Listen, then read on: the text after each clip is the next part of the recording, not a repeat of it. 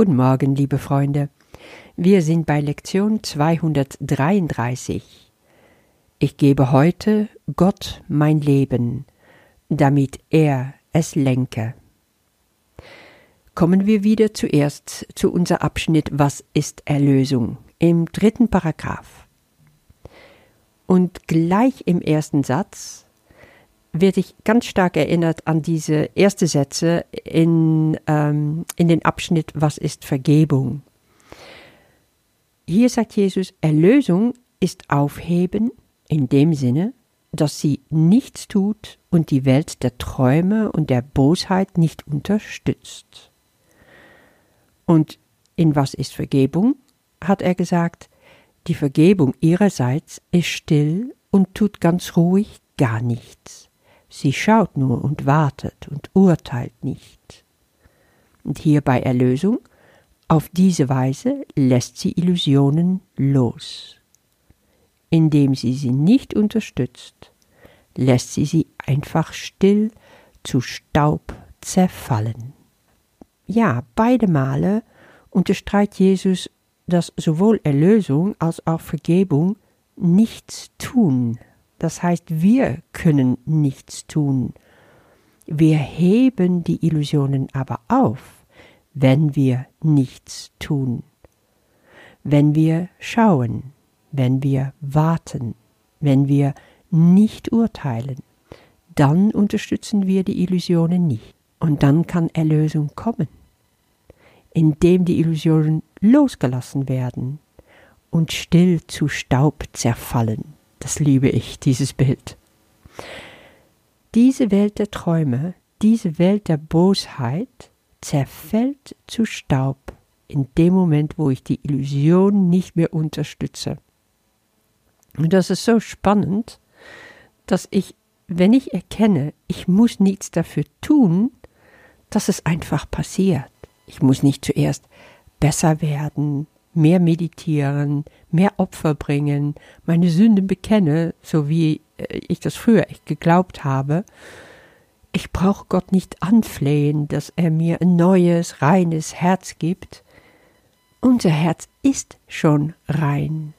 Gott sagt einfach, du bist erlöst. In dem Moment, wo du es für dich in Anspruch nimmst, wo du wirklich erkennst, diese Welt ist eine einzige Traum. Lass diese Traum vorüberziehen, steig nicht ein. Sie ist nicht wirklich. Und indem ich nicht mehr darauf eingehe, unterstütze ich es nicht weiter. Darin liegt genau die Erlösung. Und die liegt darin, dass das passiert, in dem Moment, wo du das für dich begreifst, wo du das für dich als Wahrheit erkennst. Wir stecken zurzeit mitten in der Corona-Krise. Später, wenn du vielleicht diese Lektion hörst, dann wirst du nochmal mit ganz anderes Wissen hierauf zurückschauen können. Momentan sind wir mittendrin. Und egal, was ich um mich herum höre oder lese, ich komme immer wieder zu der gleichen Schlussfolge. Ich weiß nichts. Ich habe keine Ahnung. Weil manche Freunde sagen, Oh, das ist alles nur eine einzige Verschwörung gegen uns, um uns unfrei zu machen, um uns zu maßregeln und unsere Freiheit zu berauben. Und andere sagen, es ist eine Strafe Gottes. Und noch andere behaupten, es ist alles wahnsinnig gefährlich und wir könnten von heute auf morgen tot sein, also besser Mundschutz, Handschuhe, überall, immer, gar nicht mehr aus dem Haus und alles andauernd desinfizieren. Was ist jetzt wahr? Es ist eine so spannende Zeit, weil das Ego absolut verrückt spielt. Wenn ich beobachte, was mein Ego macht, wenn ich die Nachrichten auf es loslasse, dann dreht er wirklich auf. Nun lasse ich das nicht zu, weil ich es eben nicht mache, wie gesagt, ich krieg schon das eine oder andere mit, aber ich gehe darauf nicht ein. Warum? Ich nehme immer nur dieses folgende als Test. Tut es mir gut? Und wenn das nicht der Fall ist, dann lasse ich es los. Und wenn du dir das aneignest, um in dir so in deinem Herzen zu sein, dass du wirklich sagen kannst, nee, das tut mir nicht gut, dann fällst du nicht für diese Illusion. Und egal, ob es jetzt sogenannte positive aufbauende Nachrichten sind, die gibt's ja auch, ne? Auf die esoterische Seite zerschlagen sie sich fast äh, vor lauter, oh, wie wunderbar diese Krise jetzt ist und was für neue Sachen sich dahinter verstecken und verbergen.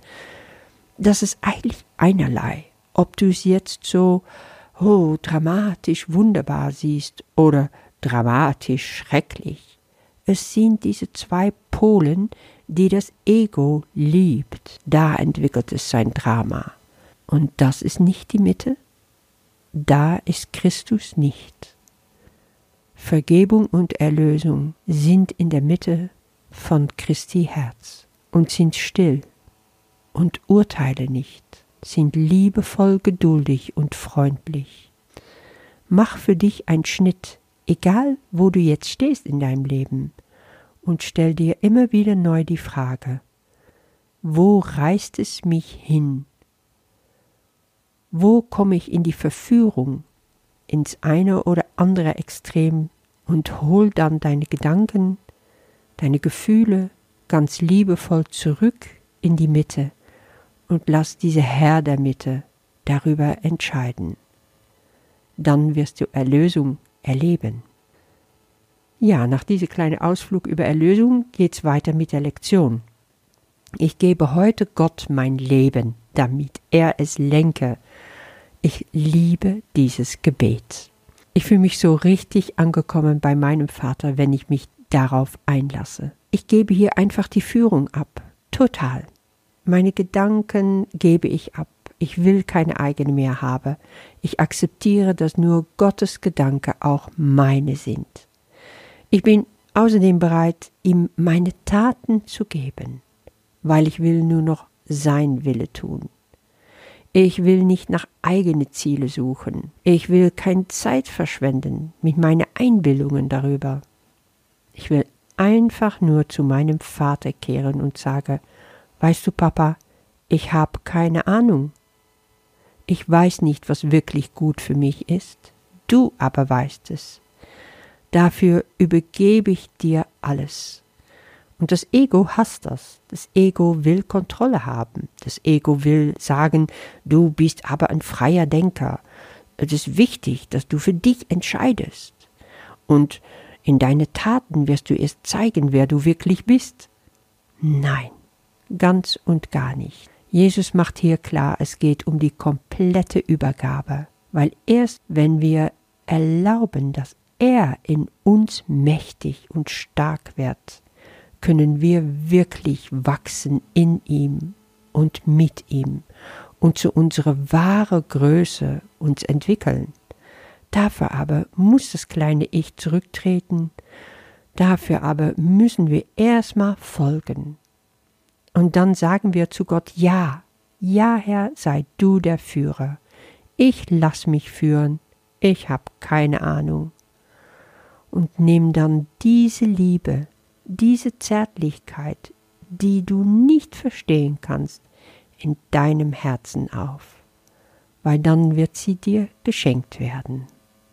Das war's wieder für heute. Jetzt folge ich noch mit dem Vorlesen von unser Gebet und Text für heute. Du kannst dann darauf weiter meditieren. Ich wünsche dir einen wunderschönen Tag und bis morgen. Vater, all meine Gedanken gebe ich heute dir. Ich möchte keine eigenen haben. An ihre Stadt gib du mir deine eigenen. Ich gebe dir ebenso alle meine Taten, auf dass ich deinen Willen tun möge, statt nach Zielen zu suchen, die nicht zu erlangen sind, und Zeit mit nichtigen Einbildungen zu verschwenden. Heute komme ich zu dir. Ich will zurücktreten und dir einfach folgen. Sei du der Führer und ich der, der geführt wird und weder die Weisheit des Unendlichen in Frage stellt, noch die Liebe, deren Zärtlichkeit ich nicht verstehen kann und die dennoch deine vollkommene Gabe an mich ist. Heute haben wir einen Führer, der uns leitet. Und während wir gemeinsam gehen, wollen wir ihm diesen Tag geben, ohne irgendeinen Vorbehalt. Dies ist sein Tag. So ist es denn ein Tag zahlloser Gottesgaben für uns. Amen.